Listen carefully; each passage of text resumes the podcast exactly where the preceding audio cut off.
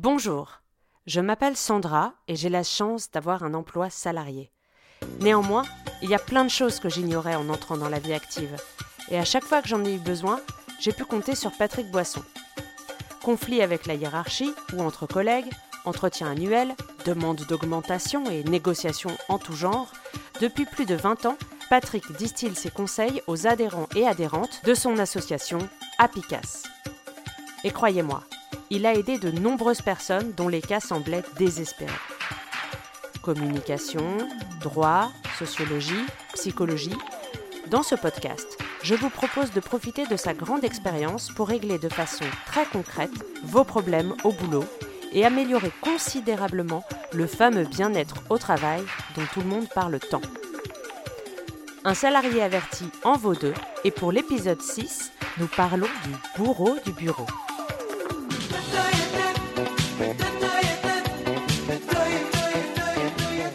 Alors aujourd'hui, voyons qu'est-ce que c'est que ce duo bourreau-victime et comment répondre grâce à un exemple en fin de séquence. Dans notre cinquième rendez-vous, nous notions le pouvoir est un phénomène qui touche tout le monde ou presque. Beaucoup pensent qu'exercer le pouvoir est une façon de surmonter consciemment ou inconsciemment ses frustrations et d'y voir l'occasion de s'imposer aux autres. Alors allons-y. Pour démarrer, parlons plus précisément de l'envie de pouvoir. En fait, l'envie de pouvoir vient vite prendre le relais de l'autorisation de l'exercer.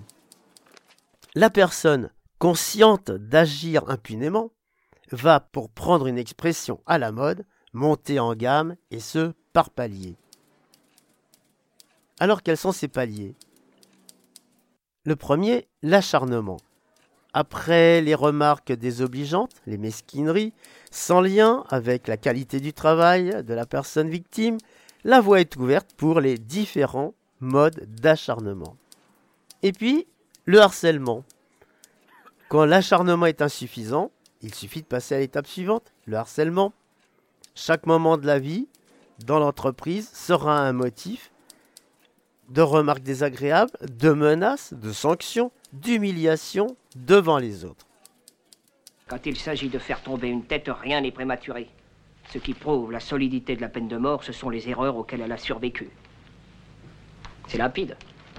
Galirac envoie la lettre anonyme, son patron la reçoit, il est désespéré et se jette par la fenêtre. Et voilà Le drame de l'homme sensible. On aurait fait autant. Pardon d'être outrecuidant, chef. Je m'avance peut-être, mais si par hasard c'était quelqu'un d'autre qui avait tapé sur la machine de M. Dalirac. Adjoint Legré, vous n'êtes pas outrecuidant, vous êtes con comme un adjoint. Notez bien que c'est normal. Si vous étiez une lumière, vous ne seriez pas adjoint, vous seriez inspecteur. La loi punit désormais les actes de harcèlement, à condition d'en apporter la preuve. Alors l'ennui est que la personne victime de ce processus est bien incapable de réunir les éléments de preuve, sauf exception, pour faire valoir l'existence de ce harcèlement. Eh du harcèlement à la violence, il n'y a qu'un pas.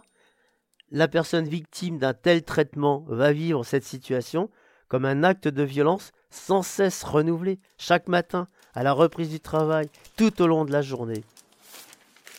Or, le lien de subordination étant intégré dans la relation à l'entreprise, la victime ne sait comment réagir, craignant de toute façon d'autres représailles, voire de perdre son emploi. Pour aller à la souffrance, il n'y a plus qu'un pas à faire. Ainsi, s'accumulent de jour en jour des souffrances psychiques, physiques. Ces souffrances bloquent les capacités de la personne, victime, à reprendre son souffle, à réagir pour reprendre la situation en main. Beaucoup vont souffrir en silence, coupables de ce qui leur arrive. Dans ces cas, le blocage est tel la victime va s'accommoder de son bourreau. Évidemment, l'arbitrage est vite fait. Mieux vaut rester sans rien dire et attendre que cela passe, faire bonne figure, espérant amadouer l'autre le duo bourreau-victime se met en place lentement, un long cheminement. Et qui mène la danse? Le bourreau. Le lien de subordination, la délégation de pouvoir forment un couple parfait pour maîtriser les individus et faciliter le travail du bourreau. quand la personne envoie un message qu'elle est victime à son harceleur, elle vient de clore le processus en scellant ce duo. Ce message, elle l'envoie sans en avoir conscience, et là tout se précipite. Alors, une proposition, une réaction possible. D'abord, rappelons-nous notre citoyenneté. Lorsque vous serez face à des propos vexants ou injustes, vous pourrez dire Bien que vous soyez mon responsable hiérarchique, euh, vous pouvez aussi euh, respecter les collaborateurs et les collaboratrices. Ou encore, bien que vous soyez mon responsable hiérarchique, vous n'êtes pas obligé de manquer de respect à vos collaborateurs, à vos collaboratrices. Ici, il est important que vous évitiez de dire vous n'êtes pas obligé de me manquer de respect, parce que là, vous vous placez en future victime. Cela nous conduira à analyser les liens qui se nouent entre l'exercice du pouvoir, la naissance du harcèlement d'une part, et l'épuisement de l'individu dans son milieu au travail d'autre part. Et maintenant, un exercice. Vous êtes prêts?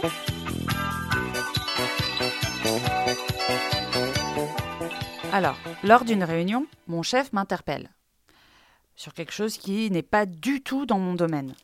Alors moi, je me sens prise à défaut. Euh, je lui réponds, euh, mais ça, c'est pas mon taf. Et là, il me sort devant tout le monde.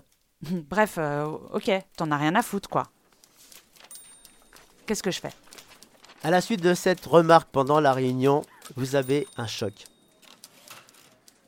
Pour vous dégager de ce choc, comment prendre du recul? Je ne prends pas pour moi ce qu'il vient de me dire, je reformule et je lui laisse l'arbitrage de la décision. Alors, reformulons sur ce que nous venons d'entendre. Alors, Sandra peut dire Non, j'ai bien compris que tu souhaites que je rajoute telle tâche. C'est ça? Oui. Bon, ok. Dis-moi ce que je mets de côté. Ou alors confirme-moi que c'est un nouveau boulot. Et voilà, je suis à ta disposition. Quand vous agissez ainsi, votre chef, votre responsable, il n'entend pas des non, c'est pas moi, non, c'est pas à moi, non, c'est pas pourquoi. Et il n'entend pas les non, non, non, non, non. Il entend simplement que vous êtes prêt ou vous êtes prête à participer à ça avec des conditions. Qu'est-ce que je mets de côté pour commencer ça? Est-ce que c'est une nouvelle tâche? Si oui, tu me le confirmes. À partir de là, eh bien, vous commencez à dégager cette pression, ce choc et vous allez voir que on s'en sort mieux. Si je comprends bien, Patrick. Première étape, je ne prends pas les choses personnellement. J'oublie que j'ai trop de travail, que je ne suis pas sûre d'être compétente sur ce domaine. Euh, j'oublie déjà cette euh, non-confiance en moi, ce syndrome de l'imposteur, tout ça. Et j'entends juste qu'on m'interpelle sur quelque chose qui n'est pas de mon domaine. On ne dit pas non on dit Question intéressante, veux-tu désormais que je m'occupe de cette tâche? Et si c'est le cas, quels sont les deadlines? Quand est-ce que je m'en occupe? Qu'est-ce que je dois mettre de côté pour prendre en main cette nouvelle tâche Et quels sont les moyens? Vais-je avoir droit à une formation ou autre pour pouvoir faire cette nouvelle tâche? C'est pas facile parce que c'est devant tout le monde. Mais c'est nécessaire parce que je lui renvoie la responsabilité de sa question. Et surtout, je rentre pas dans le clash. Je lui dis pas non, parce que quand je lui ai dit non, quand je lui ai dit bah c'est pas mon job, il s'est senti agressé et il m'a agressé à son tour. Et surtout, lui donner le loisir de changer d'avis. Parce que si je vais au clash, il va pas pouvoir changer d'avis. Il va devoir garder la tête haute et euh, me rabaisser à ma petite position de euh, subalterne. Alors que si je lui renvoie la responsabilité de d'accord, tu prends cette décision de me donner cette nouvelle tâche et tu me dis que désormais ce sera euh, euh, quelque chose que je dois faire, c'est aussi à lui, en tant que responsable, de me dire comment je dois le faire et comment y arriver. C'est ça? Bravo Sandra, très bonne analyse et très bon résumé. Voilà. Il lui revient de faire l'arbitrage et de prendre la décision. Et c'est pas à toi de tout prendre sur toi et après le soir de rentrer ratatiner. Voilà pour euh, ce premier exercice. C'est tout pour aujourd'hui. À bientôt pour une prochaine incrustation audio numérique.